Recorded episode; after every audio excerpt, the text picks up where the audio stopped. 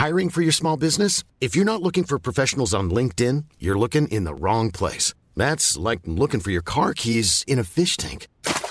LinkedIn helps you hire professionals you can't find anywhere else, even those who aren't actively searching for a new job but might be open to the perfect role. In a given month, over 70% of LinkedIn users don't even visit other leading job sites. So start looking in the right place. With LinkedIn, you can hire professionals like a professional. Post your free job on linkedin.com slash people today.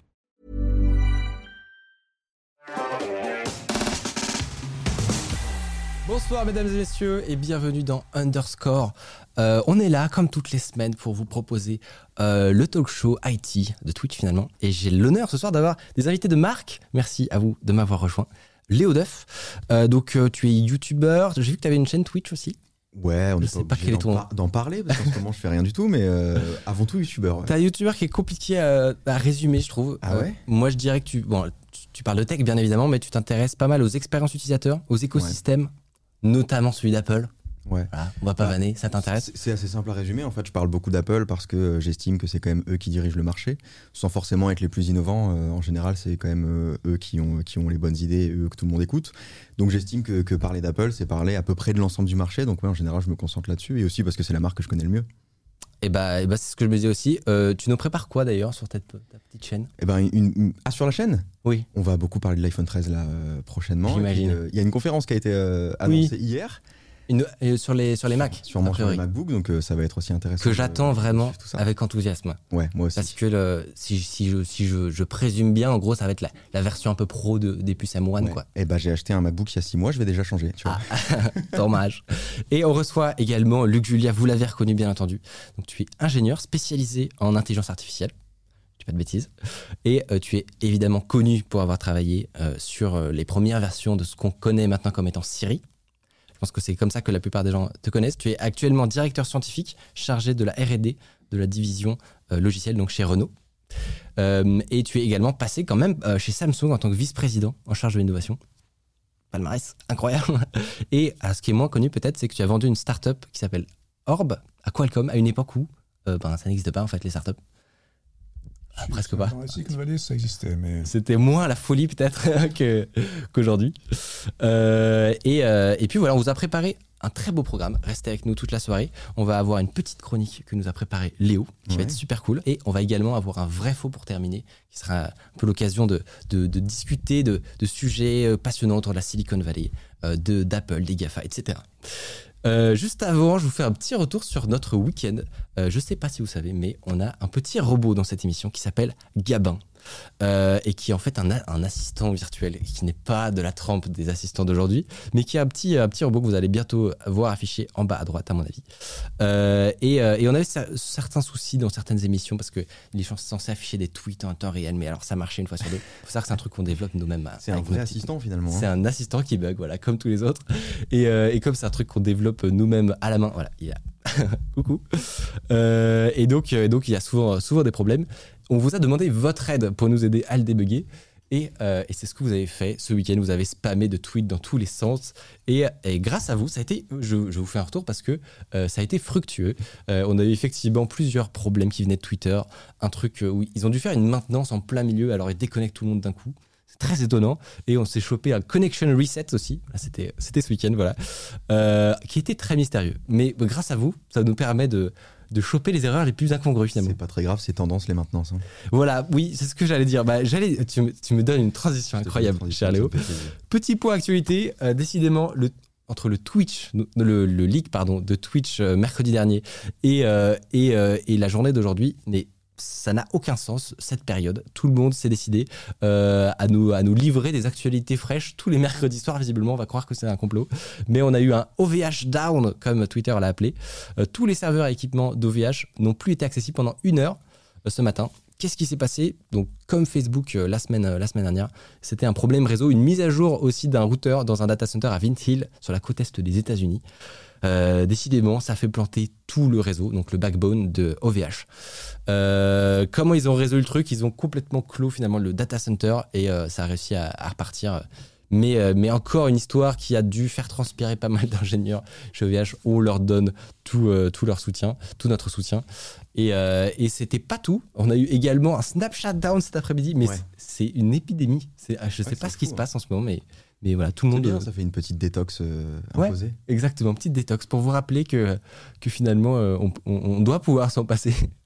Euh, on va pouvoir commencer cette émission. N'oubliez pas de follow cette chaîne Twitch si elle vous plaît. Et on va commencer tout de suite avec l'interview de notre invité. C'est parti.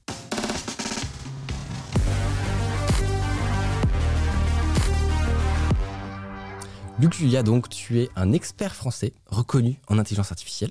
J'ai appris que tu étais même le 22e français le plus influent euh, dans le classement de Vanity Fair. J'imagine que je te l'apprends pas. C'est excitant. C'est incroyable. Et, euh, et donc c'était en 2018. Je suis combien, Et- moi Toi Ouais. Va- Non, vas-y, 23 c'est bon. Continue, continue ta, chronique. Donc on le disait euh, en intro, tu as travaillé notamment sur Siri. Euh, J'espère que tu voudras- que tu m'en voudras pas, mais je voulais, je pouvais pas m'empêcher en première question de te demander pourquoi est-ce que Siri est si stupide? Parce que, euh, contrairement à ce que les gens croient, euh, c'est pas de l'intelligence artificielle, c'est de la stupidité artificielle. Donc, euh, c'est c'est la différence qu'il y a entre ce qu'on pensait que ça, ce que ça pourrait être, c'est-à-dire un assistant intelligent, et ce que c'est vraiment. Et donc, comme on savait que ça marchait pas bien, on a rajouté dans Siri pas mal de stupidité, juste pour s'amuser. Et c'est ça qui a plu aux gens, et c'est ça qui a fait qu'au bout d'un an, il y avait 300 millions d'utilisateurs. C'était un peu des, des, des, des sparadraps pour masquer finalement le, Exactement. le, le- le- le- la structure qui était déjà bancale en fait.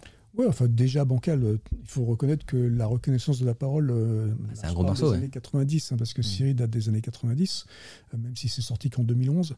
Euh, Dans les années 90, ça marchait pas très bien la reconnaissance de la parole. hein. Il faut comprendre qu'on est dans des taux de reconnaissance de 80-85%.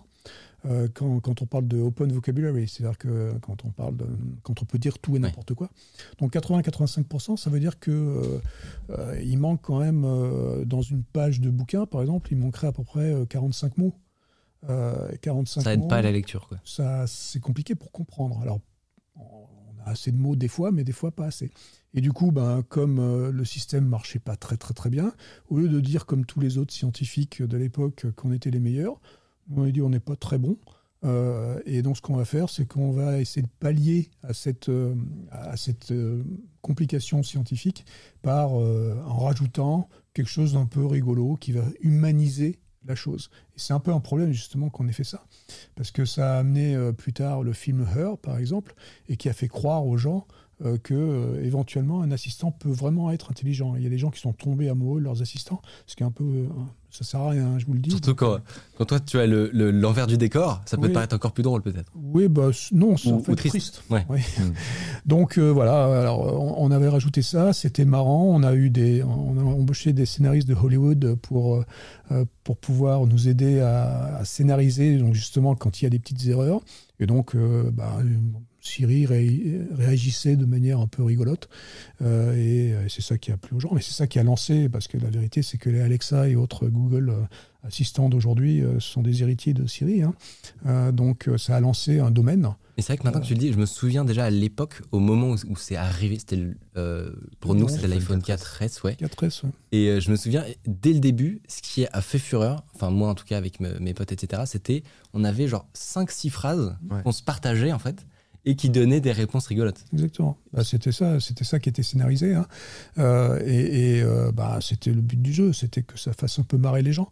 Euh, parce que bon, aussi ça servait à quelque chose. hein. Il y avait cinq domaines, hein. donc on pouvait appeler, enfin appeler des téléphones, on pouvait rajouter des meetings, on pouvait trouver déjà des restaurants et des choses comme ça. Mais bon, il y avait cinq, que cinq domaines, c'était quand même pas beaucoup. Euh, mais du coup, bah, on avait rajouté ce petit truc qui était un petit plus.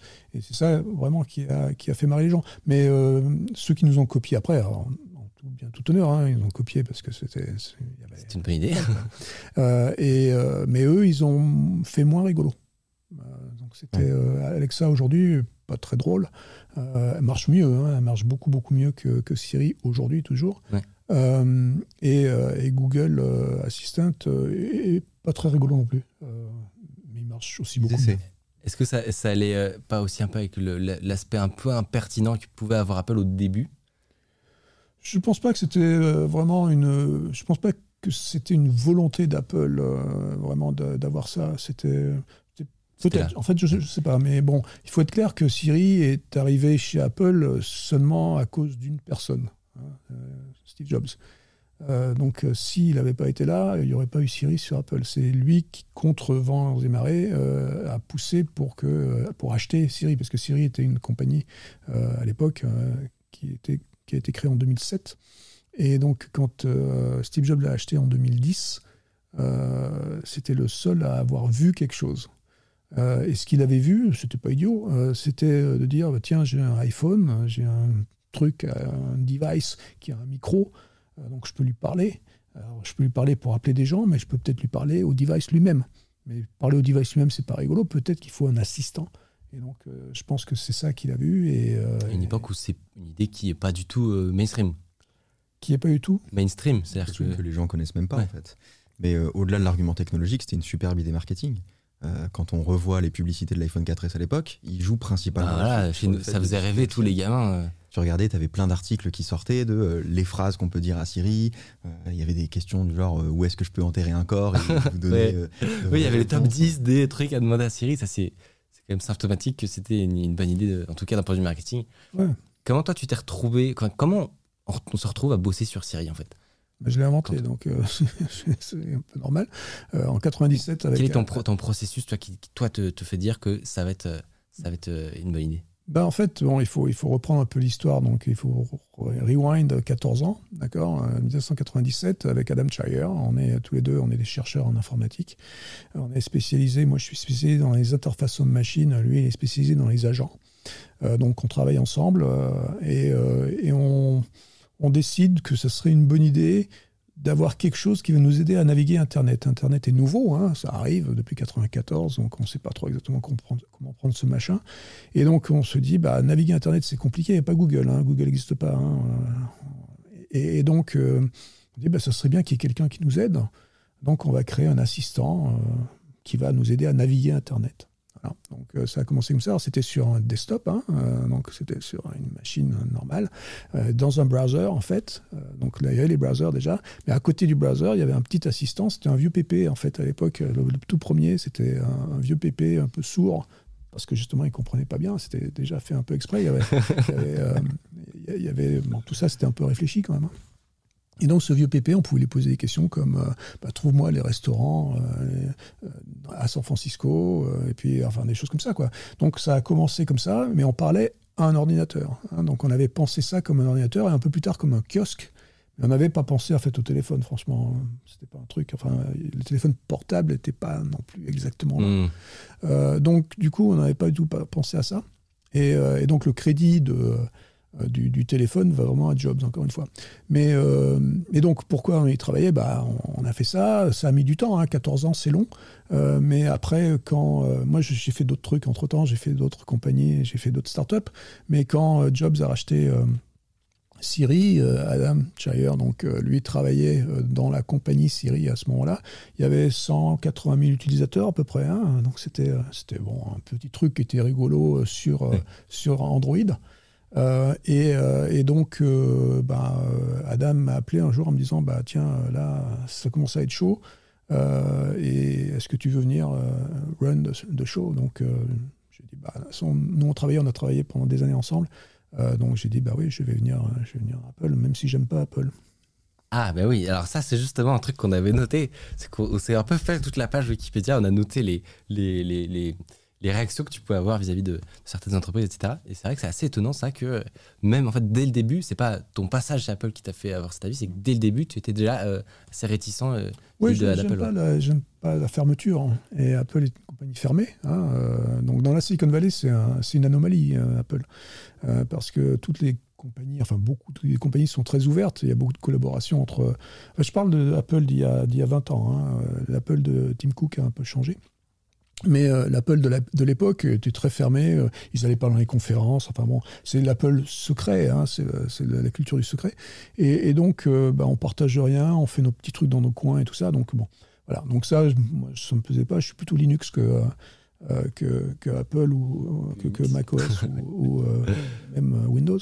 Et donc, du coup, bon, ça ne m'attirait pas plus que ça. En plus, ma première expérience avec Steve Jobs était, on va dire, moyenne, puisque je l'ai rencontré la première fois en 2003. Et on lui montrait, on lui faisait une petite démonstration d'une de mes compagnies de l'époque. Euh, et on avait une heure avec lui. Euh, on était tout fiers de faire la démo et tout ça. tout, tout, allait bien. Enfin, pour nous, tout allait bien. Euh, et lui, au bout d'un quart d'heure, il a décidé que ça allait pas bien du tout. Il s'est levé, il a dit c'est de la merde. Et il s'est cassé. Donc, la toute première oh, expérience avec lui était moyenne. mais bon, après, ça s'est arrangé, on va dire. Incroyable. Alors, comment est-ce que c'est quand on est français et qu'on vit à la Silicon Valley? Est-ce que déjà à cette époque-là, c'est un, endroit qui est très euh, cosmopolite ou alors est-ce que... Tu disais tout à l'heure qu'il n'y avait pas beaucoup de startups, que c'est le début des startups. En fait, les startups, ça fait très très très longtemps qu'il y en a dans, la Silicon Valley. Hein. Euh, dans les années 90, il y en avait énormément. Vous avez tous entendu parler de la bulle euh, d'Internet en 2000. bah, S'il y a une bulle, c'est parce qu'il fallait qu'elle pète, hein, parce qu'il y avait beaucoup beaucoup beaucoup de startups. Donc, depuis longtemps, la Silicon Valley est un endroit qui attire euh, les étrangers. Euh, c'est, enfin, depuis très longtemps, cette région-là attire les étrangers de toute façon, parce que pour moi, je fais remonter ça à la rue vers l'or hein, en 1848, donc euh, ça fait quand même un peu longtemps. Mais donc, bref, la Silicon Valley, c'est quand même un melting pot. D'accord Donc, c'est multiculturalisme. Vous n'êtes pas dépaysé. Pardon? Donc, tu n'es pas dépaysé, tu es déjà avec un, il y a une communauté française. hein. 55 000 Français, c'est beaucoup. Hein. Je dis toujours qu'il y a la moitié d'ingénieurs informatiques, l'autre moitié de boulangers. Euh, mais euh, en gros, euh, il faut nourrir tous ces gens-là et surtout avec du bon pain. Et, donc, voilà, on, est beaucoup. et, en fait, les accents sont terribles et on est habitué et c'est OK. Quoi. Alors évidemment, si on bougeait tous au Texas, ça serait plus compliqué. Je pense qu'en tant que, passionné de technologie, on, on a peut-être tendance à idéaliser un petit peu ces moments-là et la région en elle-même de la Silicon Valley. Il doit forcément y avoir des mauvais côtés qu'on ne connaît pas moi, je pense qu'il faut l'idéaliser parce que c'est un endroit absolument incroyable. C'est un endroit absolument fantastique pour la création de la technologie à cause de ce melting pot, justement, à cause du fait que les gens viennent là, euh, que cette, ruée vers l'or, qui est aujourd'hui la ruée vers l'informatique ou la ruée vers les services ou la ruée vers je sais pas quoi, vers Internet. Mais, euh, mais je pense qu'il faut continuer à l'idéaliser parce qu'il y a toujours un esprit absolument extraordinaire de partage en dehors d'Apple. Euh, toutes, les autres, euh, toutes les autres compagnies euh, avaient cet esprit, ont cet esprit de partage. Alors, c'est pas, on va pas partager des, des secrets industriels, c'est pas ce que je veux dire, mais on est là pour faire avancer Schmilblick. D'accord? Quel que soit le machin, il y a des discussions tout le temps sans fin. Enfin, c'est pour ça c'est assez extraordinaire. Euh, et, donc, bon, pour moi, c'est toujours un endroit qui est comme ça. On ne peut pas décréter une Silicon Valley. C'est pas quelque chose, là, on me fait marrer en France. Quand, un air ouais. quand on me dit qu'on va créer la Silicon Valley à Orsay ou à Saclay ou je sais pas où, euh, bah, bonne chance les gars, hein, il n'y a aucune chance.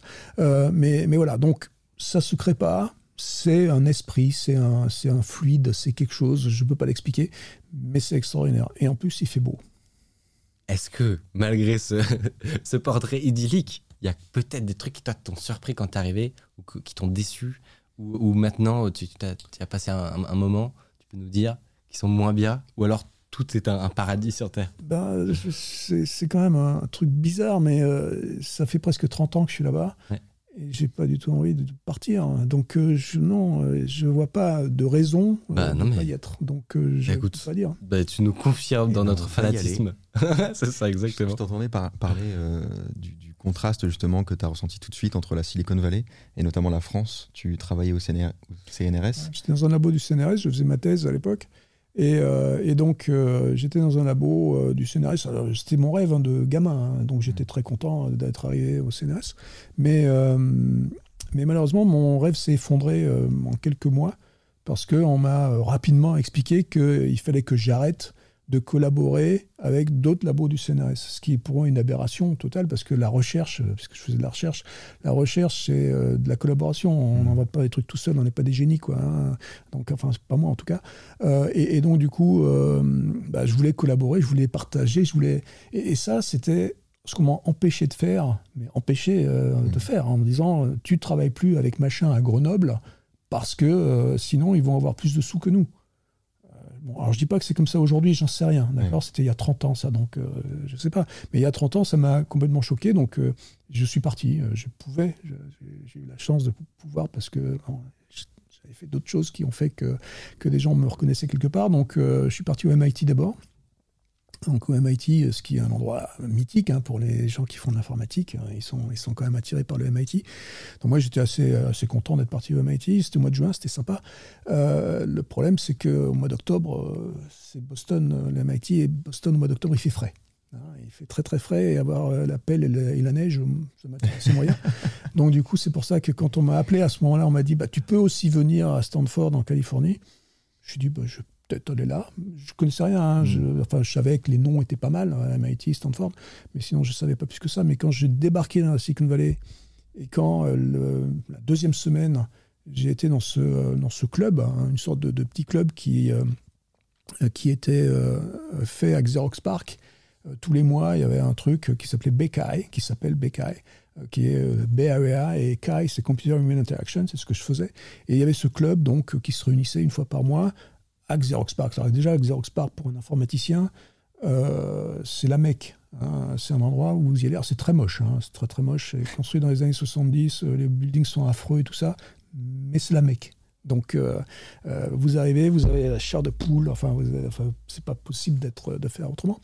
Et, donc, bon, là, c'était déjà pas mal, mais euh, en plus de ça, quand vous rentrez dans le meeting là, qui est là et que vous voyez tous ces gars, il y a 100, 200 mecs dans la pièce, et tous les gars qui sont là, vous les avez plus ou moins cités dans vos papiers, dans les machins, mmh. c'est des références, ils sont tout ça, et puis ils parlent entre eux. C'est Disneyland. Ils sont, ils sont, ah, c'est, plus que Disneyland. C'est, c'est Mickey, Dingo et tout ça, mais qui parlent entre eux, qui font des trucs et, qui, euh, qui sont excités comme des gamins. C'est des mecs, c'est des vieux, c'est des vieux de 50, 60 ans.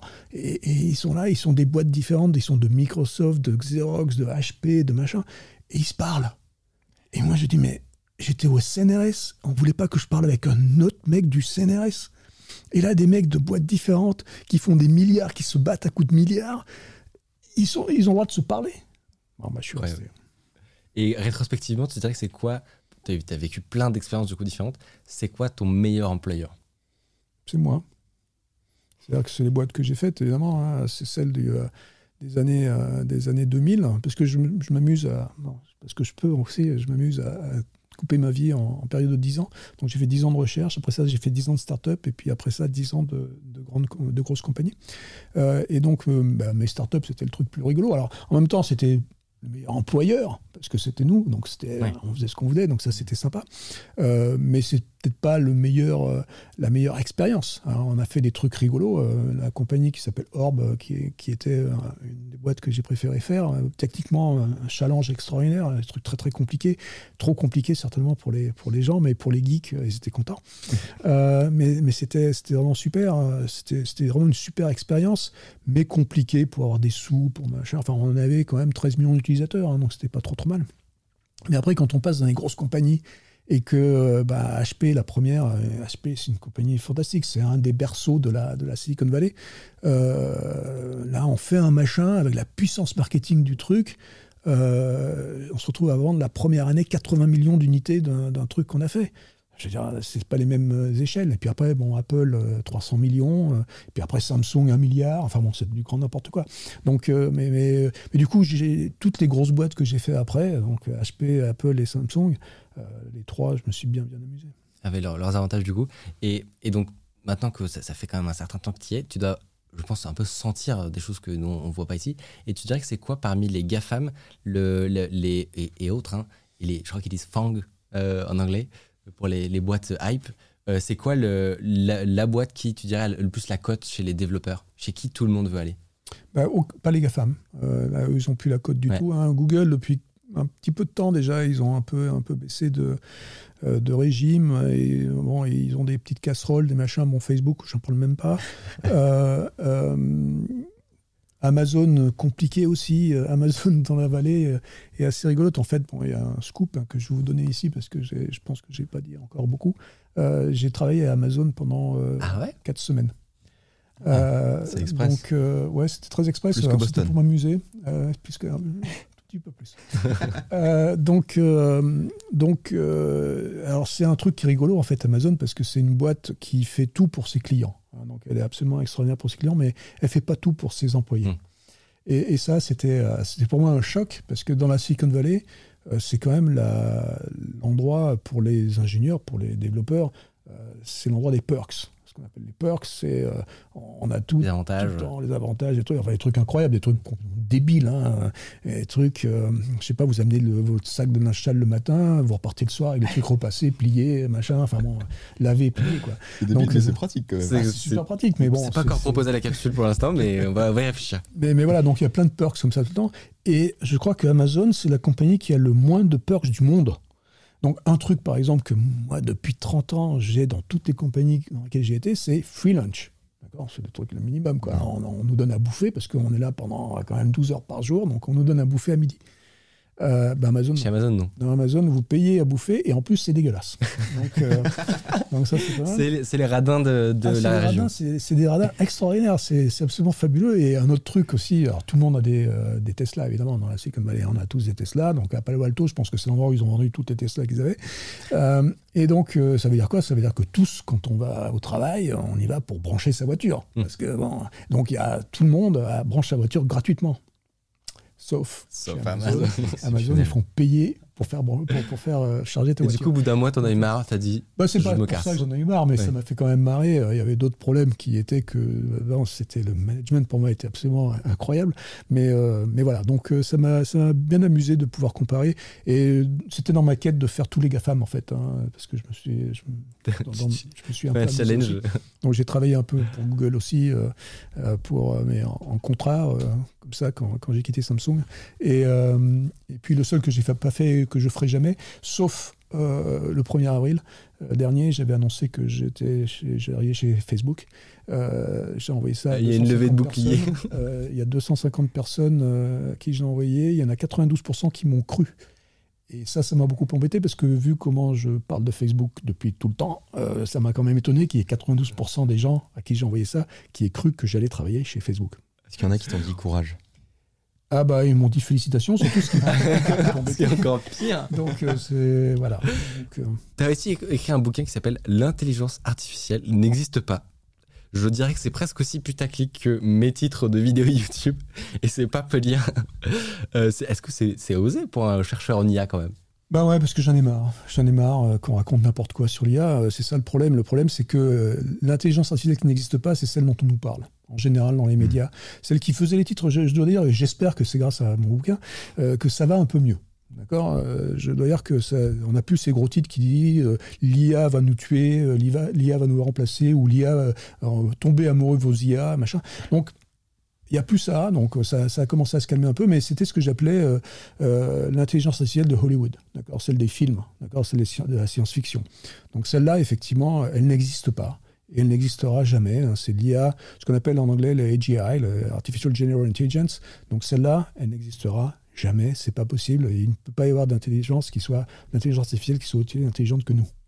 Pas Ce possible. sera que des IA spécialisées du coup. Ah, Voilà, du coup, c'est, euh, j'aime bien décrire l'IA comme. euh, alors, si je parle d'une IA, je vais parler d'une IA comme une boîte à outils. Une boîte à outils dans laquelle il y a plein d'outils. Et donc, les outils, par définition, bah, ils servent à quelque chose. Et les outils sont, par définition, très spécialisés. Marteau, tournevis, pince. Voilà. Et donc, bah, c'est ça, les IA. Donc, elles sont très, très spécialisées. Elles font des trucs mieux que nous, par définition, parce que c'est un outil. Mais elles les font d'une manière très, très spéciale et spécialisée. Euh, on s'est euh, aussi amusé à lire, hein, donc je te disais, ta fiche Wikipédia. Donc on est tombé sur le, sur le truc d'Apple dont on a parlé tout à l'heure. On est aussi tombé sur euh, le pourquoi tu, quand tu étais chez Samsung, tu as dit, devant le refus du groupe, il démissionne, mais est rapidement réembauché. Euh, on a l'impression que tu n'hésites pas à, euh, à, faire, euh, à monter la voie.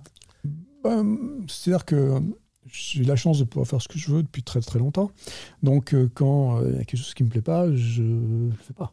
Donc euh, là, en l'occurrence, euh, il y avait un projet auquel je croyais vraiment. On avait travaillé pendant 3-4 ans avec euh, une soixantaine d'ingénieurs, donc c'était quand même un gros projet. Et, euh, et on pensait que c'était un truc génial, évidemment. hein. Et, moi, je présentais ça à Samsung euh, tout le temps, et puis j'attendais que ça aille en production. Et un jour, on m'a expliqué que ça irait pas en production. Donc, euh, j'ai dit, bah, c'est- dommage. Donc, première chose que j'ai faite, c'est que j'ai déménagé. J'ai été vivre à Séoul. Euh, j'ai pris un appartement à Séoul. J'ai été vivre à Séoul et tous les jours, j'allais à la porte des chefs euh, de, de, de Samsung. Et donc j'ai vécu en Corée en hiver pendant six mois. à toquer à la porte. ah non, non, mais tous les matins, j'allais Ah les faire chier pour dire, ben, les gars, il faut prendre le truc, il n'y a pas de raison. Ils l'ont pris au bout de six mois. Mais je veux dire que ça m'a fatigué d'être pendant six mois à Séoul, donc juste après, j'ai démissionné. Voilà, donc j'ai dit, euh, c'est bien, vous l'avez pris, je suis content, mais moi, je n'ai pas trop aimé le fait d'aller passer vous êtes, six mois. As été réembauché après? Alors, il y avait mon président, le président de Samsung, qui, euh, qui, qui m'appelait régulièrement après que j'ai démissionné. Mais c'est là où j'ai fait ma petite incartade, donc chez, euh, chez, chez, pas Facebook, pardon, mais, mais chez Amazon. Amazon. et, et c'est là aussi où j'ai écrit mon bouquin. Donc j'en profitais, j'ai pris quelques mois pour écrire ce bouquin, parce que je ne suis pas un écrivain. Hein. Donc euh, j'ai pris quelques mois, et euh, du coup, bah, j'ai pris quelques mois de... De tranquillité. Euh, et, puis, et puis il m'appelait, il m'appelait, il m'appelait, et au bout d'un moment, j'ai dit, ok, j'ai vu comment c'était à Amazon, donc tout compte fait. Je pense que finalement, c'est pas mal Samsung. Puis tu n'avais plus de linge propre, en fait, au bout de... Et voilà, Amazon. donc, ça, le problème. il, fallait, il fallait y retourner. Donc ouais, je suis retourné avec de nouvelles, nouvelles conditions, on va dire. Et une des conditions, c'était d'ouvrir un labo ici à Paris. Et, euh, donc, c'est ce qu'on a fait. On a ouvert un gros labo à Paris euh, qui a pas mal marché, qui, qui, était sympa. Incroyable. Et alors, aujourd'hui, euh, tu, travailles chez Renault. Qu'est-ce qui t'a convaincu de, revenir à la mère patrie? Alors d'abord, je ne suis pas revenu, hein, parce en, que je suis, je suis, là de temps en temps. Oui. mais bon, je suis là. De toute façon, aujourd'hui, dans le monde, ça n'a pas d'importance hein, de savoir où on est. Euh, mais euh, qu'est-ce qui m'a convaincu? En fait, je suis français, franchouilleur de base, hein, quand même. Ça fait depuis donc 30 ans, je suis là-bas. Mais tous les mois, je reviens de toute façon. Et je suis toujours revenu depuis 30 ans, au moins une semaine par mois, euh, juste pour bouffer du saucisson. Euh, et un argument tout à fait recevable. Bah, ouais, ça fait beaucoup d'avions quand même. Oui, ça fait... Ouais, c'est pas bon pour mon bilan carbone, mais bon. Au kilomètre. Combien de saucissons au kilomètre Non, mais l'argument est bon. Moi, bon, le saucisson, c'est important. et donc du coup, euh, bon, ça c'était, ça veut dire juste que je suis bien français. Et surtout, euh, la vérité, c'est que, comme j'ai dit, j'avais mes périodes de 10 ans. J'avais fini ma période de 10 ans dans les grosses boîtes euh, américaines, dans ma tête en tout cas. Et je me suis dit, qu'est-ce que je vais faire après? Je sais que je peux prendre ma retraite, ça je, le sais. Donc, du coup, je vais rendre quelque chose à la France. Ça, fait grandiose comme ça. Mais, euh, mais c'est vraiment ce que je pense, en fait. Je pense que l'expérience que j'ai acquise euh, pendant ces 30 ans, euh, elle peut servir à quelqu'un. Et en l'occurrence, l'industrie automobile m'attire depuis tout le temps. Un de mes premiers brevets en 1996, c'était la voiture intelligente. Et, et, donc, je pense qu'on peut faire des trucs sympas. évidemment, comme je disais tout à l'heure, on a des modèles là-bas dans la Silicon Valley qui sont intéressants, hein, avec Tesla, Lucid, des choses comme ça. Et donc, euh, bah, les, vieilles compagnies automobiles, celles qui ont plus de 100 ans, comme euh, bah, les, Renault et autres, euh, peuvent avoir besoin de cette vision un peu disruptive de, ce qui se passe dans la vallée. Donc, j'ai proposé ça, ça a été accepté. Et, et puis, donc, bah, j'aime bien l'idée, effectivement, de, revenir amener cette expérience et de, remercier surtout la, la, patrie, quelque part, de m'avoir éduqué, parce qu'à la fin, euh, l'éducation que j'ai reçue, ce n'est pas aux États-Unis que je l'ai eue, c'est ici.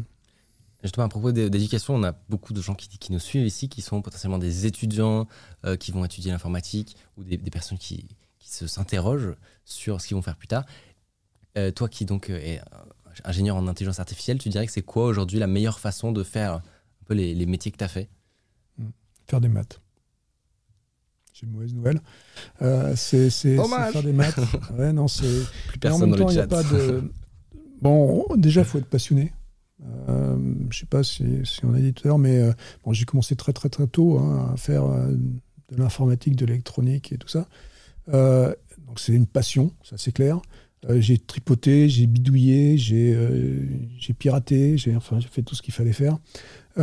Et, et, après, j'ai fait des études. Euh, et, euh, ben, c'est ces études-là que, je trouve euh, intéressantes parce que on, a, on est les meilleurs en maths en France dans le monde. Il faut juste le réaliser. On ne se rend pas compte parce qu'on aime bien se flageller en mmh. permanence et se dire qu'on est nul. D'accord? On est les meilleurs. On a des problèmes certainement dans le système éducatif. De, on laisse sur le côté beaucoup de gens et beaucoup trop de gens. Bon, ça, je pense que c'est vrai. Mais ceux qui passent d'accord, ceux qui passent, qui sont les élites, hein, on va dire ça comme ça, euh, on est les meilleurs en maths du monde. Et c'est pour ça d'ailleurs qu'on est les meilleurs en IA du monde. Parce que l'IA, c'est des maths. D'accord que ce soit la logique ou les statistiques, c'est que des maths. Et du coup, on est les meilleurs du monde, point. Alors déjà, il faut... C'est motivant. C'est ça. C'est motivant quand on est français, du coup. Euh, C'est motivant, mais c'est surtout vrai. Et donc, euh, arrêtons de nous flageller, arrêtons de dire qu'on est nul. On est les meilleurs. D'accord? Maintenant, on n'est pas les meilleurs en tout. D'accord? Mais en IA, on est les meilleurs. Et en maths, on est les meilleurs. Donc, euh, aujourd'hui, pour faire de l'informatique telle qu'elle est, parce que l'informatique aujourd'hui, c'est de l'IA, hein, il ne faut, pas- se cacher les choses, euh, ben, euh, il faut quand même être pas trop mauvais en maths, au moins comprendre les concepts. Par contre, ce que je vais recommander, et qui est peut-être contre-intuitif, c'est de ne pas apprendre un langage informatique. Parce que ça, ça ne sert à rien. Parce que les langages informatiques, ils changent tous les 2, 3, 5 ans. Euh, par contre, apprendre la structure de langage, comprendre comment ça marche, apprendre un peu le dessous, les architectures, ça c'est intéressant. Apprendre un langage, ça sert à rien, parce qu'un langage, il va y avoir 100 mots dedans, peut-être 200 Mm. un jour. Euh, et c'est tout. Et ça, c'est super facile à apprendre. En fait, c'est pas un objectif d'apprendre un langage, mais ça va être une des étapes finalement sur le chemin. Bah, c'est, on, on le fera le jour où on aura à faire quelque chose, d'accord? Donc euh, ça sert à rien d'apprendre un langage à l'école. Moi, j'ai appris le Pascal à l'école. Je pense que je n'ai jamais programmé en Pascal. J'ai appris le Fortran à l'école. Je n'ai jamais programmé en Fortran. C'est ma vie. Mais alors, est-ce que peut-être, moi, je, me remets dans mes, dans mes années de- d'études, euh, je suis entièrement d'accord que les, langages qu'on étudie, même à l'université, sont pas forcément ceux qu'on va utiliser dans la vie, mais il y a quand même ce côté de, de- manipuler les choses et donc de- de- d'avoir des, entre guillemets, de travailler sur un vrai langage, de voir le résultat et, et d'avoir cette gamification qui se crée. Je- ça, je suis complètement d'accord. Je ne dis pas qu'il ne faut pas travailler. Euh, C'est-à-dire qu'au moment où il faut faire des projets, évidemment, le projet, je vais le faire en quelque chose. Mais le quelque chose n'a pas d'importance. Ce qui est important, c'est de comprendre ce qu'on est en train de faire. Donc, euh, évidemment, quand on va me dire, bah, si tu fais un projet et j'ai que appris le Lisp, bah, je vais le faire en Lisp, euh, d'accord, pourquoi pas. Mais bon, euh, je conseille plutôt d'essayer, quand on va me dire, fais un plus projet, bah, va plutôt faire ton projet euh, dans le langage dernier qui est à la mode en ce moment. D'accord Donc, euh, aujourd'hui, euh, ça, ça serait, euh, je sais pas, je sais même plus. Du JavaScript peut-être? Non, Probablement. je pense pas.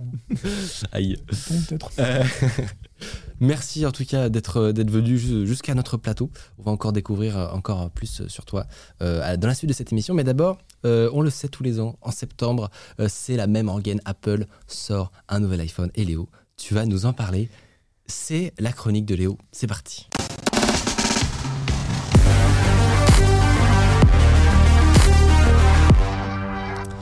Léo, tu as posé cette question. Pourquoi Apple sort à chaque fois de nouvelles, de nouveaux iPhones tous les ans? Est-ce Ouais. que ça va s'arrêter? C'est pas tellement moi qui pose la question, mais chaque, année à, à cette période, je me fais flageoler parce que euh, je, vais, je vais acheter le nouvel iPhone. Euh, J'avais envie de vous partager cette réflexion qui sera en partie le sujet de ma prochaine vidéo, sauf que là, j'ai pas de prompteur. Donc, euh, je ne sais pas du tout comment ça va se passer. Ne t'inquiète pas, Mais aucune pression. passe, On est oui. bien. Chaque année, Apple sort un nouvel iPhone avec euh, ses nouveautés et aussi euh, qui font quasiment moins parler que ce en quoi ils n'innovent pas. Il y a toujours des vannes, on les connaît. Euh, je pense que ces dernières semaines, on a tous vu les vannes sur euh, le capteur de l'iPhone 12 qui est un peu déplacé sur la droite et paf, ça fait l'iPhone 13. Euh, voilà, on y a le droit. euh, J'ai vu des, tu- des tutos YouTube comment faire l'iPhone 13 où t'as un gars sur Voilà. Photoshop qui fait qui déplace le capteur. Voilà. Et voilà, ça donne l'iPhone 13. Bon, évidemment, l'iPhone 13 euh, que j'ai ici dans sa version pro, ce n'est pas que ça. Je pourrais vous parler du nouveau mode macro-photographie qui permet de prendre des- en photo des objets de très près, qui est assez impressionnant quand il y a, de- quand il y a la bonne lumière, quand il est dans les bonnes conditions. Ouais. Je pourrais vous parler du mode cinématographique qui permet d'ajouter en temps réel du bokeh à la vidéo. Ce qui est quand même impressionnant pour, euh, pour un smartphone. On a Ouais. un processeur qui fait bien tourner ça. Je pourrais vous parler de euh, l'écran 120 Hz avec euh, capacité de euh, rafraîchissement de l'affichage euh, adaptatif en fonction du contenu. Je pourrais vous expliquer tout ça. Le problème, c'est que si je le fais maintenant, plus personne n'ira voir ma prochaine vidéo et il faudra l'expliquer à mon sponsor. Dommage. Le sponsor, justement, c'est ce qui fait que moi, chaque année, je me rends à l'Apple Store à 10h du matin, euh, day one, pour aller chercher mon iPhone comme un bon. Ah, tu, tu vas en physique Ah moi, ouais, je moi, vais moi, à vais Store à d'Opéra. 4h du matin. À 4h du Bah, matin je suis obligé parce qu'il y a là que à 10h du matin, vous ne levez pas de vrai ici. hein. Ah, Il n'y Ah a, bah plus la- il y a plus la queue maintenant. Ma- Maintenant, il n'y a plus la Ah queue. bah, C'est le moi, Covid, la queue euh, toujours. Ah ouais, c'est vrai. Incroyable. Ah, mais maintenant, en fait, on a des, on a des créneaux. Moi, j'ai 10h, 10h15 à chaque fois Ah, à l'Apple Store d'Opéra. Je vais le chercher. Il n'y a, pas, euh, Il y a- il y a, il y a pas la queue. Ils ont supprimé la queue. Ils ont supprimé. ça, ça faisait mauvaise, euh, mauvaise pub. je pas, c'est pas, fort Apple. Putain, incroyable. Donc, chaque année, j'y vais à 10h à l'Apple Store d'Opéra. Euh, Vous pourrez me voir euh, l'année prochaine, euh, certainement en septembre ou en octobre, Meet comme up. un bon pigeon. Je vais chercher, je vais chercher mon iPhone, un pigeon payé. hein, donc, ça fait, ça fait quand même toute la, toute la différence. Le problème quand on ne manque aucun iPhone, c'est qu'on finit par manquer de manque, justement. C'est-à-dire que acheter l'iPhone tous les ans, c'est ado- adopter chaque nouveauté, une par une. Et on va pas se mentir, en général, elles sont pas forcément révolutionnaires. Mais la question que je me suis posée, c'est révolutionnaire par rapport à quoi? Dans mon cas, par rapport à l'iPhone précédent. Ok, je pouvais me douter qu'en un an, il n'y allait pas avoir un changement de direction. Euh, L'iPhone, cette fois, il a des roulettes. Voilà, je pouvais me douter qu'il n'y allait pas avoir une révolution. À, à 1000 balles pièce. La question, c'est combien d'entre vous changent de smartphone tous les Hiring for your small business? If you're not looking for professionals on LinkedIn, you're looking in the wrong place. That's like looking for your car keys in a fish tank. LinkedIn helps you hire professionals you can't find anywhere else, even those who aren't actively searching for a new job but might be open to the perfect role. In a given month, over 70% of LinkedIn users don't even visit other leading job sites. So start looking in the right place. With LinkedIn, you can hire professionals like a professional. Post your free job on linkedin.com/people slash people today. Pas moi. Alors, Mais alors depuis peu. Je sais ce que les gens vont dire parce que j'ai développé un algorithme conversationnel à partir de toutes les discussions que j'ai pu avoir sur Twitter, donc je sais toujours ce que vous allez dire. Vous allez me dire, s'ils veulent pas que je l'achète, pourquoi ils le sortent? Eh ben, La réponse, elle est très simple, elle est partout autour de vous. Pourquoi les marques de voitures en sortent régulièrement, même sans révolution? Pourquoi les marques de brosse à dents continuent d'en inventer? Pourquoi on s'est pas tous mis d'accord sur un seul modèle de papier toilette? Parce que pour innover, il faut innover souvent. C'est ainsi que fonctionne l'innovation. Si toi, Micode, tu me dis, tiens, j'ai envie de prendre des biceps, ce qui est tout à ton honneur, Ce qui serait peut-être je nécessaire. te le suggère, je me le suggère aussi. Euh, un coach sportif va plutôt te recommander de faire 10 pompes tous les matins plutôt que de faire 100 pompes tous les trimestres. Tu vrai. connaîtras une évolution qui sera assez faible. C'est ainsi que fonctionne l'innovation. Pour innover, il faut innover souvent. Donc la raison pour laquelle Apple sort un iPhone tous les ans, c'est pour... bon, il y en a plusieurs. En réalité, je ne vais pas toutes les dire, mais il y en a trois principales. La première, bah, c'est pour vous le vendre. Euh, si toi, tu as envie de changer d'iPhone tous les ans, ils te remercieront, ils seront euh, très contents. Mais c'est pas le seul cas. Il y a peut-être quelqu'un qui a acheté un iPhone il y a 4-5 ans, qui avait envie de, ch- de changer en 2021 précisément, parce que son iPhone commence à un peu à dater, bah, il faut lui proposer une solution qui est meilleure que l'année dernière. C'est pas parce que moi je l'ai acheté l'année dernière qu'elle mérite pas un rafraîchissement et d'avoir un iPhone meilleur que le mien. Donc il faut répondre à cette demande. La deuxième, c'est qu'il faut pas se laisser dépasser par la concurrence, parce que Samsung, etc., vont continuer de, de lancer des smartphones. Alors on leur reproche pas, je sais pas trop pourquoi. Euh, Apple euh, est pas immunisé contre, contre cette protection-là. Donc, ils sont en euh, tête de poupe. euh, voilà, mais euh, c'est- de bonne guerre. Donc voilà, il ne faut pas se faire rattraper par la concurrence. Et la troisième raison, c'est que c'est ainsi que fonctionne l'innovation. C'est la roadmap qu'ils ont définie dans leur stratégie pour qu'à long terme, ils innovent. Donc quand vous parlez d'innovation, alors on peut faire des vannes, hein, je ne suis pas en train de dire que c'est pas bien, moi ça me fait marrer le truc du capteur, etc. On peut vanner. Je voulais simplement apporter cette précision-là. Quand vous parlez d'innovation, ne regardez pas forcément un iPhone ou un produit avec son précédent. Regardez sur 2, 3, 4, 5 ans, et là vous verrez qu'il y a une véritable évolution. Et alors la question que moi du coup je, je te poserais, c'est euh, est-ce que tu penses que peut-être ça va changer ces, ces fréquences-là, puisque on, on a vu peut-être qu'au au début d'une itération à une autre, il y avait des gros changements. Aujourd'hui, on commence à arriver sur du détail, le détail, le détail qui va vraiment euh, intéresser les super experts de la photo, etc. Est-ce que tu penses que il y a un moment où ça, ça va changer, où à vie ils vont faire un, par an Je crois pas et je pense pas que ce soit souhaitable. Euh, je pense que ce qu'il faut changer, c'est les habitudes de consommation des gens. Alors je suis très mal placé pour, pour en parler, mais bon, après moi c'est mon métier, c'est un peu... euh, C'est la je suis auto-convaincu que contractuellement j'étais obligé d'acheter le nouvel iPhone à chaque, à chaque fois. Très donc, pratique. euh, moi c'est mon métier. Mais je pense simplement qu'il faut que les gens arrêtent de considérer que parce qu'un iPhone sort, ils doivent l'acheter. Euh, c'est pas vrai du tout. Euh, D'ailleurs, moi, en général, quand on me demande, je recommande de tenir minimum 3 ans avec. euh, Euh, J'allais te dire iPhone. que je, je me suis fait violence, mais alors vraiment, c'est Ouais. vraiment une parole de privilégié de dire ça, mais, mais avant, effectivement, j'essayais de prendre euh, là, les derniers iPhones quand Mm. ils sortaient et tout. Et, euh, et là, j'ai pas changé depuis deux ans, et je pense que je vais encore tenir là, là c'est top. trois ans. euh. Sincèrement, en dessous de 3 ans, Franchement, honnêtement, c'est grave d'en arriver à cette bon discussion pour, l'espèce humaine. Non, mais qu'on discute de ça, c'est quand même un, problème. Mais quand même, je, tu vois, je, je suis content. Et, et ça va très bien. Tu vois, je, Ouais. y a les- le mois après la sortie où tout le monde est, euh, est là avec son nouveau truc, etc., les Ouais. nouvelles vies. Et en fait, après, pff, tout le monde s'en fout. Au final, tu t'y fais très vite. hein. Ah oui. Euh, moi, j'étais quasiment plus hypé quand j'avais trouvé une paire de chaussettes confortables que, que par le dernier iPhone. Non, je, dé- je déconne, je suis quand même euh, content parce qu'il y a de vraies nouveautés que, que moi j'adore. L'écran, par exemple, c'est incroyable. Ouais. Mais je recommande vraiment de garder son iPhone ou son- même n'importe quel smartphone 3 ans minimum. 4-5 ans, vous pouvez, euh, vous pouvez tenir euh, aisément. Vraiment changer d'iPhone tous les ans. Si ça vous fait kiffer, faites-le, il n'y a, y a aucun problème. Euh, je suis pas là pour euh, dire aux gens, il faut absolument tenir ce calendrier. Faites ce que vous voulez. Mais sincèrement, je vous le dis de la part de quelqu'un qui change tous les ans, ça sert à rien. Euh, parce que vous verrez un gap technologique beaucoup plus important si vous attendez 3, C'est vrai. 4, 5 ans. C'est vrai que la mise à jour fait plus plaisir. Est-ce que tu es sur le dernier iPhone, euh, Luc? Oui. Et oui. Mais j'ai une question pour toi. Alors, Ouais. Explique-moi pourquoi on est euh, iOS 15 Ouais. et iPhone 13. Euh, c'est une bonne question. Attends, Parce qu'on est passé de l'iPhone 8 au 10. Et euh, là aujourd'hui, Ouais. euh, on est à iOS 15 parce qu'on a commencé en 2017, 2007. On est d'accord. Oui. Un par un. Donc Où là, sont les iPhones ça, manquants on est bien un iOS par an, Ouais. c'est ça. Ouais. Donc c'est euh, la seule raison, c'est parce qu'on est passé de 8 à 10. Bah non, il en manque là. Bah après, tu as des iPhone 4, 4S, etc. Et 4 et 4S sont pas sortis la même année? Qui biaisent. euh, Non. Hmm. C'est un test de. C'est pas mal. c'est- Non. c'est- non, c'est pas mal. J'ai bien répondu. un coup de pression là. J'ai l'impression d'être en C'est cours. ça Non, Non, bonne, réponse. j'ai pas appris ma leçon. C'est- C'est pas mal, c'est pas mal. Mais bon, quelque part, si tu veux, pour les rois du marketing, euh, ça aurait été bien d'appeler le l'OS pareil que le phone, non? C'est vrai, J'avoue que je me suis jamais posé cette question. Mais c'est euh, pas très grave. Alors maintenant, je te pose la question sur iOS lui-même, Ouais. 15 là. Ouais. Donc euh, tu l'as hein, là-dessus. Ouais. Ça, ça se passe bien? Ouais, pas toi? Ah non. C'est Non, vrai ça, ah non, ça se passe pas bien du tout. Pourquoi? Ah, Il y a plein de bugs. C'est- une, un truc plein, plein, plein de bugs. C'est absolument fantastique. Le truc qui me dit que mon euh, storage est plein alors que. euh, Ah, j'ai vu ce bug-là. Ouais, bah, Je l'ai pas eu. Ah oui, Euh, moi je l'ai. Je pense qu'il cible des gens. Bah, il le dernier patch euh, l'a, Ah ouais. modifié, mais. Mais euh, c'est marrant parce que je l'ai depuis la première bêta. Et j'ai eu quelques bugs en bêta, mais vraiment très peu par rapport aux autres versions le d'iOS. 15.0 est pas terrible, le 15.1 est un petit peu mieux, peu mieux évidemment, bon, c'est comme d'habitude, mais Ça, c'est un, un truc qui sont quand même bien, euh, bien réussi, c'est le fait de, de faire des bêtas six mois avant. Je pense que euh, il- on arrive à des niveaux de. Alors, je sais pas si c'est plus stable qu'avant. C'est beaucoup plus stable qu'avant. Tu crois? Au moment de la release, c'est plus stable Sur, euh, qu'avant iOS 14, iOS 15, les bêtas sont beaucoup plus stables qu'avant.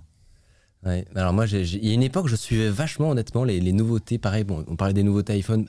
Il y a une des hype qui se fait, j'ai l'impression, si c'est français, mais euh, y a, mais j'ai l'impression qu'il y a un peu le même phénomène sur les, les nouvelles versions d'iOS. Où euh, il y a, moi, il y a une époque, je suivais tout, je regardais les, les vidéos avec toutes les nouvelles fonctionnalités, etc. Et puis, j'ai l'impression qu'on est arrivé à un tel niveau de maturité sur ces, sur ces trucs que euh, je sais pas quoi, ça me fait. Bah, en fait, il faut euh, qu'on finisse par accepter que un smartphone et la technologie en général, c'est pas de la science-fiction. Euh, Donc, quand on te présente un smartphone, on te présente un outil. Donc, on peut euh, avoir envie de fantasmer sur des fonctions comme euh, Siri euh, qui va Non, révolutionner. mais il y a une époque où c'était peut-être. Une époque où les gaps étaient très, très, très hauts, tu vois. Je crois pas. Je pense qu'on vendait des trucs qu'on considérait comme étant exceptionnels, Ouais. mais qui finalement n'allaient pas forcément changer notre vie. Maintenant, ce sont des outils qui sont extrêmement matures. Et, et sincèrement, quand je regarde le nouvel iPhone, je suis pas ultra hypé. Je me dis, putain, c'est un truc quand même. euh, C'est quand même un. il n'est pas pliable. il n'est pas pliable. Mais, mais alors, justement, tu fais bien de parler de ça, parce qu'il y a des marques qui viennent avec de vraies innovations de rupture et qui sont quand même pas adulées par le public. C'est-à-dire que tu regardes le Z Flip, le Z Fold, surtout dans leur dernière version, c'est quand même Ouais. des super outils. C'est vrai que ça a l'air pas mal. hein. Et de voir un, un smartphone pliable, moi, euh, au début, j'étais fou, quoi. Et en fait, les gens, quand tu les sors de leur zone de confort, ils disent Ah ouais, mais c'est trop loin de ce qu'on connaît. Mais d'accord, on me faire un effort. À un moment donné, il faut que tu sois Mais- content. mais quand même. quand Apple le fera, si jamais ils le font un jour, ira. parce, que, parce que quand Apple le fera, ils font du soft aussi. ok. ils ont- Est-ce que toi, tu as toujours été dans euh, la team euh, iPhone euh, depuis, euh, depuis le début? Depuis 2007, oui, euh, j'ai que des iPhones. euh, mais évidemment, quand je travaillais chez Apple, j'avais un Samsung. et euh, quand je travaillais chez Samsung, j'avais un Apple. Juste pour, euh, pour créer des conversations, j'imagine Ouais, mais pour euh, innover. Mais, mais c'est pas, honnêtement, c'est une bonne politique. Ils n'ont pas de politique euh, qui t'interdisent de toute façon. Euh, euh, justement, s'il Encore, l'avait, euh, il faut la changer. C'est exactement le genre de truc qui fait qu'on est là pour disrupter. Et on disrupte aussi par son comportement, pas seulement par les innovations. Il y a un truc. Tu m'as appris qu'on pouvait entrer chez Apple sans signer de NDA. Ça, pour moi, c'est un mystère. Ah ouais? Bah, je suis peut-être le seul qui l'a fait, mais. euh, Ouais Comment euh, par quel mystère? C'était dans, les, tu- dans tes conditions. Tu donc-. Ils lui ont donné le NDA, il a dit non. Nope Voilà, C'est pas pour moi. Et alors, est-ce que tu un. T'as eu ta, ta période aussi euh, fan, un peu comme nous, où tu, suivais exactement toutes les évolutions depuis que, que tu as quitté la boîte Ou alors est-ce que tu as un, un désenchantement aussi qui, qui s'est fait euh, Ah ben, moi, je sais que depuis 2011, il se passe plus rien. hein, donc euh, je, je le sais. C'est tout, c'est comme ça. L'iPhone 10, c'était bien quand même. Oui, c'est bien, je, je les ai, hein, mais bon, il se passe rien d'intéressant, Ouais, Et pourquoi tu changes tous les ans, du coup? Parce que. euh, Par plaisir. je peux. Ouais, c'est bien. C'est- comme l'avion pour le saucisson. c'est- Voilà. J'aime bien un- cette philosophie. C'est un très- une très bonne philosophie.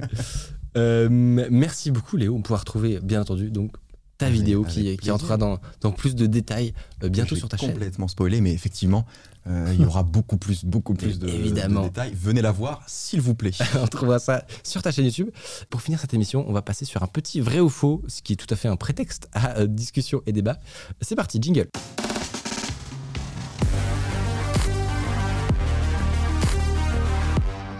Ok, donc vous allez voir euh, des affirmations passer sur cet écran, parfois qui seront plus adressées à toi Luc, parfois qui seront plus pour Léo. Le jeu c'est de déterminer si c'est plutôt vrai ou plutôt faux. C'est dans le titre, vraiment je j'explique des trucs Ah, hyper bien, c'est évidents. concept. Ouais, c'est- C'est Euh, c'est révolutionnaire. Et on va commencer maintenant avec la première affirmation. Est-ce que, Luc, euh, tu considères que les Américains sont de mauvais développeurs en intelligence artificielle? Vrai ou faux? Bah, ça dépend Tu vas te lesquels. faire des ennemis. Ça dépend lesquels. Il y en a des bons, il y en a des moins bons. Statistiquement, Statistiquement, plutôt moins bons. parce Ah, que. Que j'ai dit tout à l'heure que les meilleurs du monde, c'était les Français. Donc, euh, Mais c'est vrai qu'on on- on a cette impression que dans, les, dans ces secteurs-là, particulièrement aux États-Unis, il y a beaucoup d'étrangers. quoi. oui, il y a beaucoup d'étrangers. En dans la Silicon Valley, il y a quand même beaucoup, beaucoup d'étrangers. Dans mon groupe de Samsung, euh, une centaine de personnes, euh, il y avait deux Américains. Ah oui. Oui, donc euh, oui, c'est pas. Donc t'as été sympa.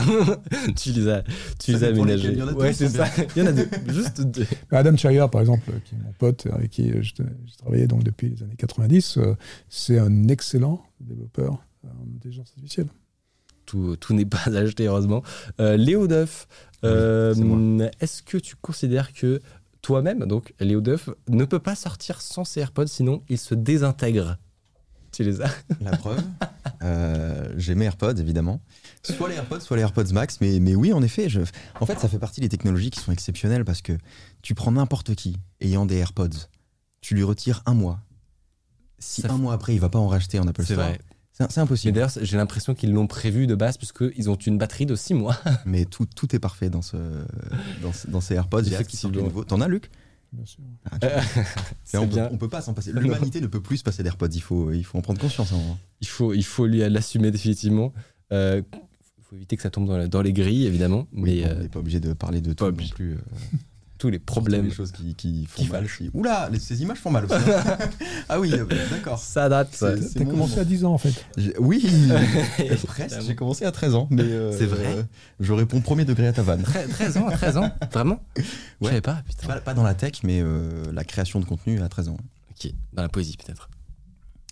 Dans, la, dans le jeu vidéo. Dans le jeu vidéo. Ouais, Parce que pas c'est loin. une petite étape poésie, mais je vais pas, je vais pas, je vais pas insister dessus forcément. Mais pour répondre à ta vanne, tu as commencé. Moi, j'étais pas né encore. Donc, euh, effectivement. Euh, une pour Luc, vrai ou faux?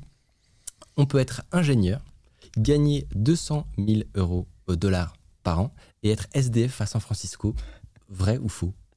C'est vrai. ah ouais? Ouais, c'est vrai. C'est quand même hallucinant. Un SDF, faut pas exagérer, on pourra toujours trouver un petit truc en colocation.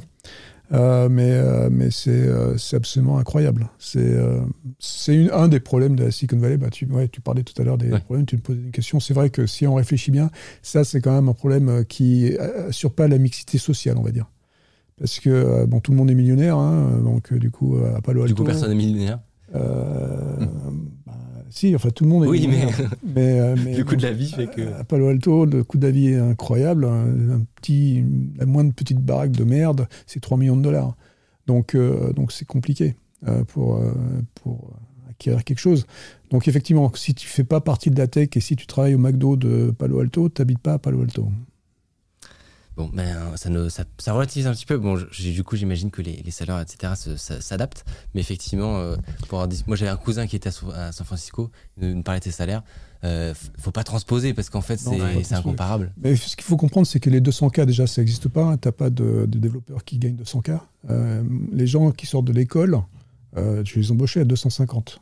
Donc, euh, 200, ça n'existe pas. Tout junior, ouais. Ouais. Et j'imagine qu'après, ça monte.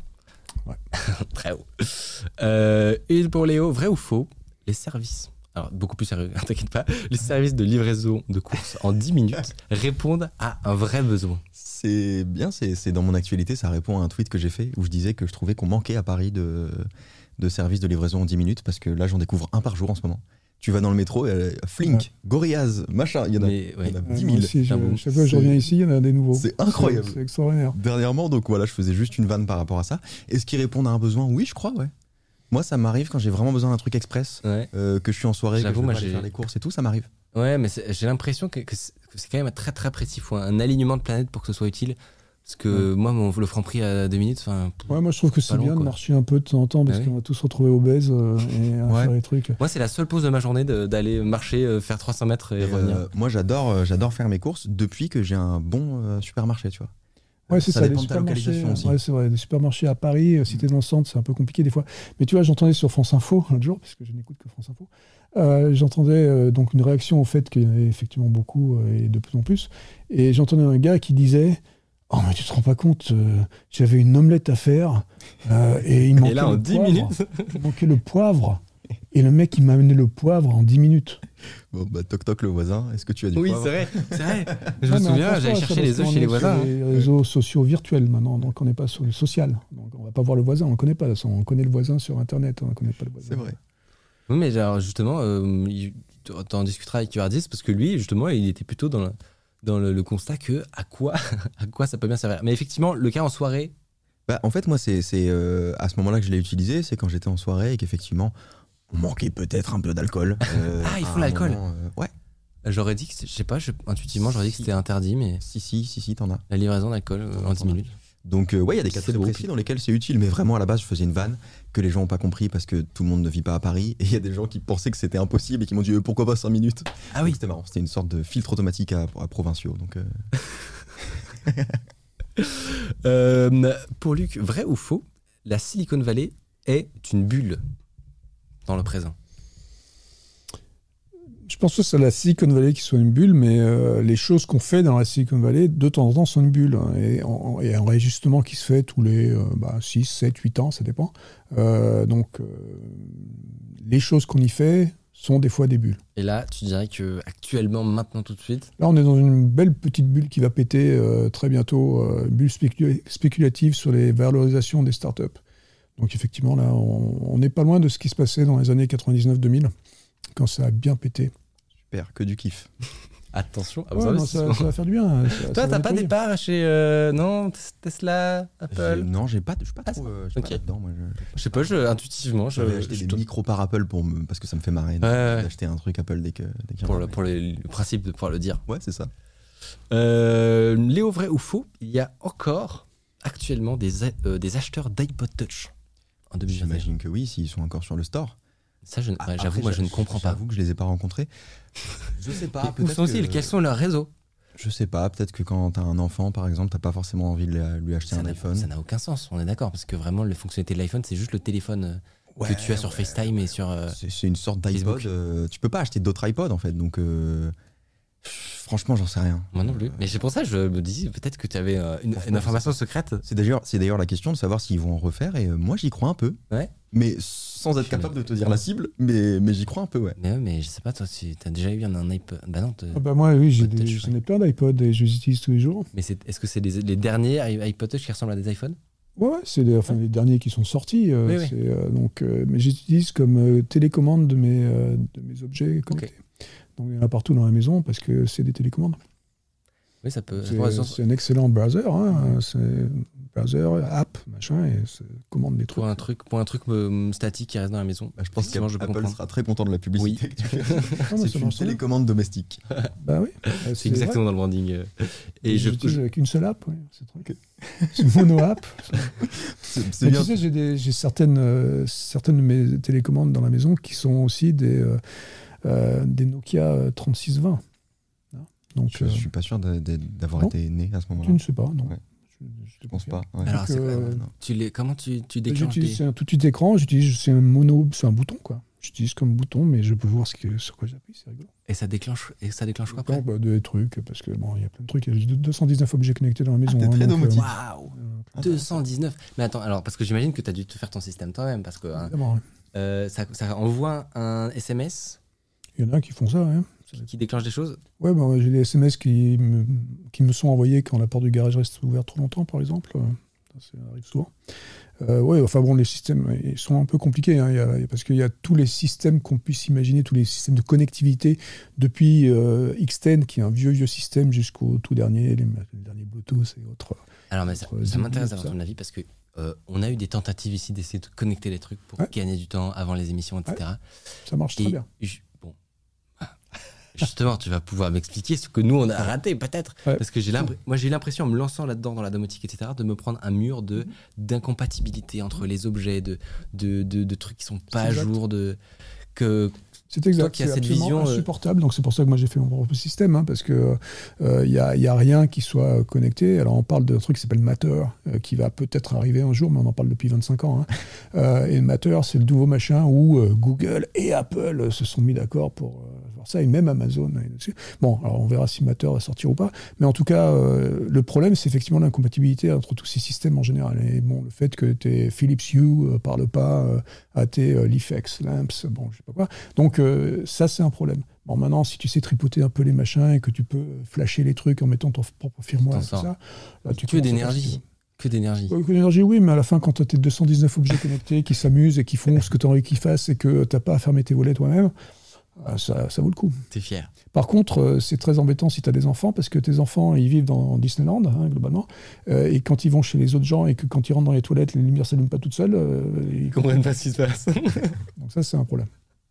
Bah, pour euh, pour t'expliquer jusqu'où j'ai essayé d'aller, euh, il y avait, on a des lampes qui sont connectées, qui sont faites par une boîte qui s'appelle Elgato, Mhm. euh, et euh, que tu connais. Et, et en fait, je me suis rendu compte qu'ils n'avaient pas de, de module pour se connecter à notre système de gestion qui s'appelle Node-RED. Je sais pas si tu, si tu connais. Et, et du coup, je me suis retrouvé à être obligé de créer un module pour, pour ce truc, pour connecter. Et en fait, au final, ça marche même pas parce que. Je, te conseille Home Assistant, euh, qui a le Node-RED intégré, évidemment, et euh, qui marche avec Elgato Lamps. Donc, euh, bon, il y a JDOM en France qui est, Ouais. qui est assez réputé, mais euh, en fait, je conseille plutôt Home Assistant, parce que c'est un peu plus euh, libre et facile à adapter, et surtout, Et tu peux faire tout euh, en local, euh, ce qui t'as pas de cloud. Enfin, tu peux avoir le cloud si tu veux, mais t'as pas, t'es C'est pas- pas, c'est pas obligatoire. Toi, t'es domotique, pas trop? Euh, non, j'allais poser une question. Tu peux pas juste la mettre sur une prise connectée?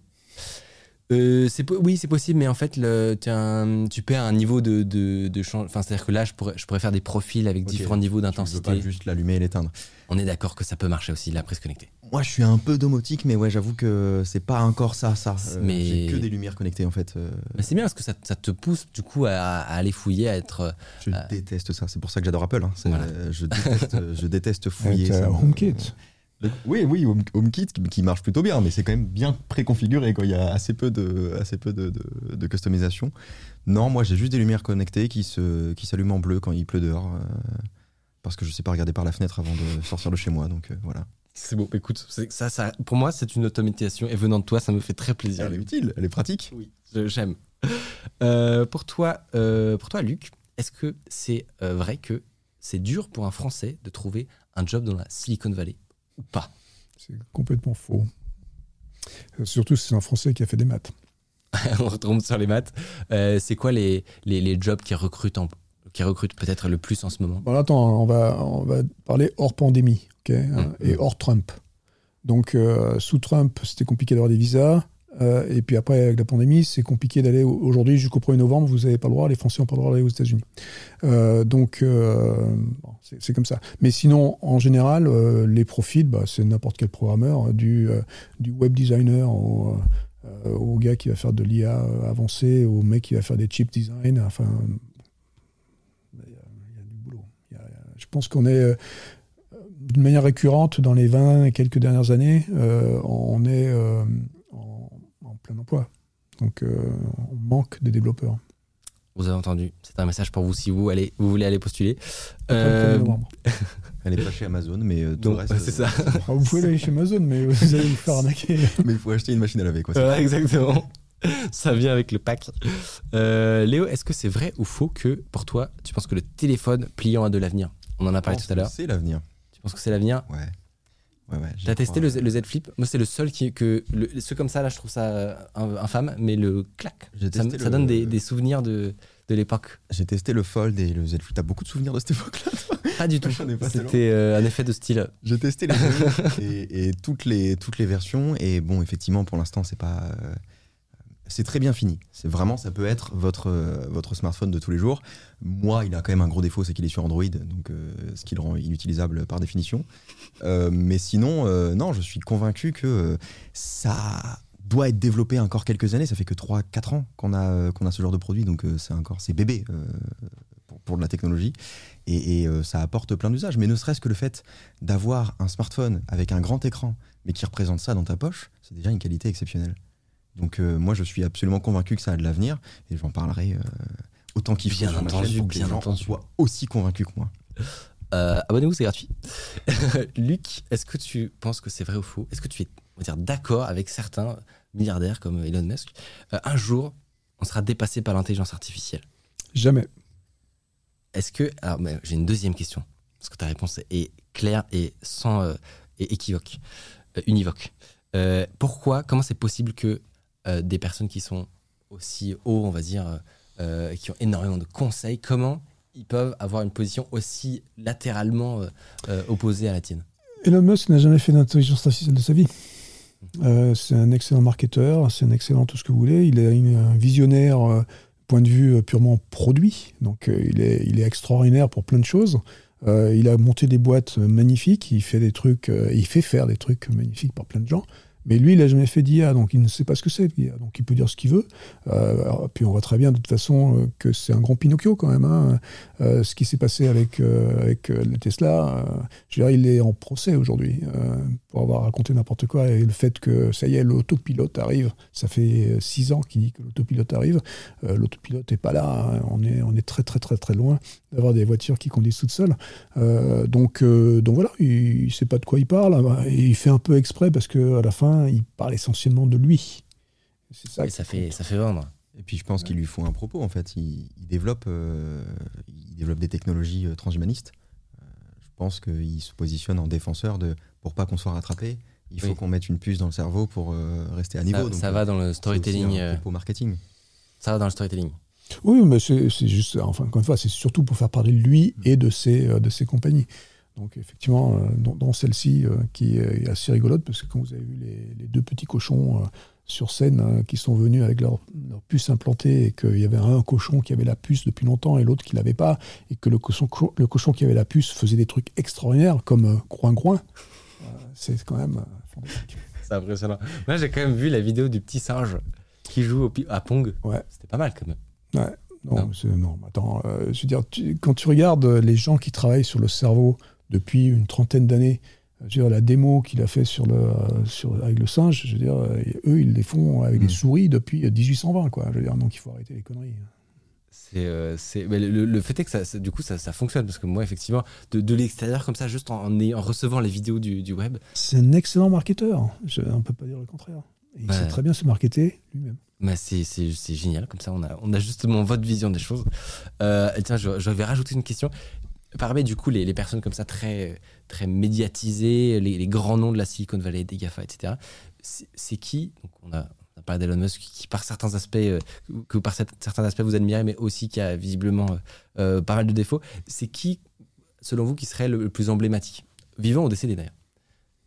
Ou qui, vous inspirait vous le plus? Bah, je- vivant, je sais pas, euh, mort, j'en ai un. euh, Ouais. C'est euh, Doug Engelbart. C'était le gars qui a inventé la souris. hein, donc ça date de 1968, hein, c'est pas, pas d'aujourd'hui. Euh, mais c'était le gars qui, je pense, il se trouve que c'était mon voisin de bureau à SRI, à Stanford Research. C'était un gars absolument extraordinaire. Il faut regarder. aller sur Internet et chercher une vidéo qui s'appelle The Mother of All Demos, la mère de toutes les démos. Et c'est, euh, ça date de 68. C'est incroyable. C'est juste incroyable. Alors, la qualité de la vidéo est dégueulasse. hein. C'est en noir et blanc, machin, tout ça. Le son est pourri. Euh, mais on peut essayer de la retrouver en, en même temps mais, euh, elle, est, elle est extraordinaire, cette vidéo, parce qu'elle montre donc Doug qui est dans une petite fenêtre. hein, sur l'écran. Alors déjà, euh, un écran avec une petite fenêtre dedans, où lui, il est en vidéoconférence avec un mec à Los Angeles. Il est à Stanford, donc euh, en conférence avec un mec à Los Angeles. Et puis, il bouge une souris avec un curseur sur l'écran. Il y a des links qu'on peut appuyer, qui sont des hyperlinks, et des hyperlinks qui vont sur Internet. En 68, c'était Mm. Internet, c'était la, donc, révolutionnaire là, voilà, la démo, ouais. c'est, c'est Doug Engelbart. Et euh, donc c'est lui et son clavier, son petit clavier, tu vois à gauche là, il a un machin avec euh, cinq petits machins. Alors ça, ça n'existe plus, exemple. La souris à droite, un, un piano. d'accord. Donc c'est un- une sorte de petit piano effectivement. Bon le clavier, et puis tu vois la souris qui se trimballe là, machin, le, clavier. Et donc je pense que sous l'image euh, qu'on a là, il y a, il y a son image à lui. Enfin bon, il faut regarder, ça dure une heure à peu près. Euh, c'est c'est toute l'informatique moderne qui est apparue en 68, qui est apparue dans son cerveau, et il l'a fait, parce que c'était des, des vrais systèmes. Donc il y avait euh, un, un camion relais en haut des montagnes de- au-dessus de, de Stanford qui envoyait des trucs jusqu'à Los Angeles à 700 km, Ouais. 700 km, oui. Donc euh, enfin c'était assez fabuleux. Donc euh, Doug Engelbart c'était le visionnaire. Il est mort il y a 4-5 ans, hein, peut-être un peu plus maintenant. Euh, et euh, et c'était un gars extraordinaire. Eh ben, génial. Ça nous fait une bonne ressource en plus à aller voir après l'émission. Euh, eh ben, euh, je vais à vous en faire une dernière. Tu n'as pas le droit de répondre. C'est très important. Qu'est-ce que c'est que ça? Léo, selon Ouais. toi, vrai ou faux, Luc Julia est chevalier de la Légion d'honneur Euh, Je pense que c'est faux. Et c'est raté. Je pense que c'est vrai. J'ai fait du montage euh, en régie. C'est vrai. Cut, cut. Et ouais, je suis, je pense, le seul euh, chevalier de Légion d'honneur qui a reçu sa Légion d'honneur sur une chemise hawaïenne. C'est incroyable. Ce niveau de flex. Le flexing. Euh, et une dernière pour toi, Luc. Est-ce que c'est vrai ou faux que tu as le contact de Yann Lequin et que tu vas nous le filer C'est vrai que j'ai son contact et je ne vais filer. pas vous le filer. Bon, plus sérieusement, est-ce que euh, est-ce que c'est c'est un- vous vous côtoyez entre entre chercheurs de, de l'IA Il y a une. Bien sûr, hein, bien sûr. Bah, euh, lui, en l'occurrence, bon, il travaille au mauvais endroit, mais euh, à part ça, euh, Ouais, j'ai pas précisé, mais donc il est directeur IA chez Facebook. chez Facebook, oui. Euh, c'est un, il est incroyable. Hein, il a, c'est lui qui a relancé vraiment l'IA moderne, on va dire, celle qui est statistique. Hein, et, et donc, c'est un excellent chercheur. Et il a eu euh, un prix récemment, d'ailleurs, tout à fait prestigieux, hein, le prix Turing. Donc, euh, c'est, le- c'est l'équivalent du prix Nobel pour les, euh, pour, les informaticiens. Donc, c'est un garçon extraordinaire. Euh, il, est génial. On est pas mal aligné sur le fait que l'intelligence artificielle n'existe pas, celle de Hollywood. hein, donc je pense que lui, il pense que euh, il y a des choses qu'on peut. ça va se rapprocher un peu plus du, cerveau que, moi, que ce que je pense moi. Mais en, gros, on est quand même pas mal aligné par rapport à ce que dit Elon Musk, etc. Et c'est ce que je pense que tous les gens qui font de l'IA pensent. Les professionnels du, du secteur. professionnels du secteur, ils pensent près la même chose. Mais Yann Lequin est, euh, est vraiment, je pense, le meilleur spécialiste de l'IA du monde aujourd'hui. Et bah, c'est- nous on est, on est on, on est triste, mais on va se débrouiller. On aura quand même son contact. On va le recevoir un jour. On se, on se l'est promis. Ce sera pas grâce à toi. Voilà. qui s'appelle Yann, si tu veux. Alors, rien à voir. Rien à voir. Lui, il est euh, chef kebabiste, mais euh, On peut, on peut éventuellement faire une nouvelle section à la place de mal perdu vu que ça bug visiblement. euh, bah, quelle, quelle soirée J'espère que vous avez passé un bon moment. carrément, moi, ça faisait euh, un moment que, que je voulais faire ça avec vous. C'est très, très cool. C'est toujours cool de voir euh, des médias comme ça se lancer euh, dans la tech, qui n'est pas un secteur dont on parle tant que ça, je trouve, euh, en France. On commence à avoir pas mal de chaînes YouTube, quelques médias qui se détachent, etc. Mais ça n'a pas encore le succès que, que ça devrait euh, avoir. Et ben, Donc, euh, je te remercie. là. Bah non, mais on, voulait t'avoir depuis longtemps. On s'est dit aujourd'hui c'était parfait. Merci à toi évidemment, Luc, d'être venu chez nous. Avec plaisir. C'est un grand honneur pour nous de t'avoir reçu. Merci à vous, euh, viewers, de nous avoir regardés. Euh, merci beaucoup à, au- à tous les subs. Alors là, j'en ai vu passer, j'ai pas pu, j'ai pas pu euh, réagir, mais il y a OSX 984 qui a offert plus de 140 subs, euh, ce qui est juste monumental. On va finir par déménager à San Francisco. hein. Voilà, un petit, petit déménagement qui est prévu. Euh, on va vivre dans une roulotte. Euh, Merci énormément à toi, ça fait trop plaisir. Et à vous tous.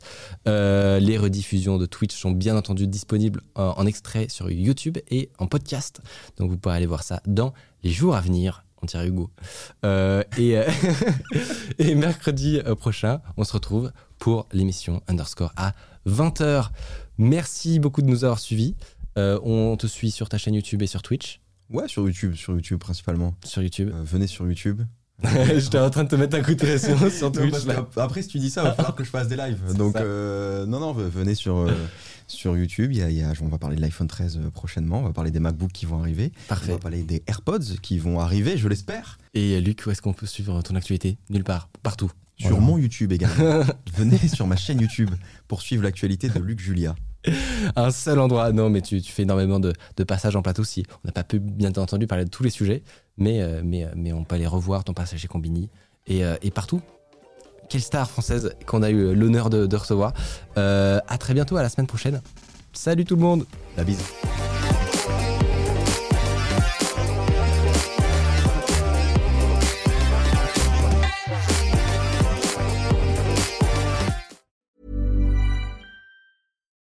Imagine the softest sheets you've ever felt. Now imagine them getting even softer over time. That's what you'll feel with Bowl and Branch's organic cotton sheets. In a recent customer survey, 96% replied that Bowl and Branch sheets get softer with every wash. Start getting your best night's sleep in these sheets that get softer and softer for years to come. Try their sheets with a 30-night guarantee. Plus, get 15% off your first order at bowlandbranch.com. Code BUTTERY. Exclusions apply. See site for details.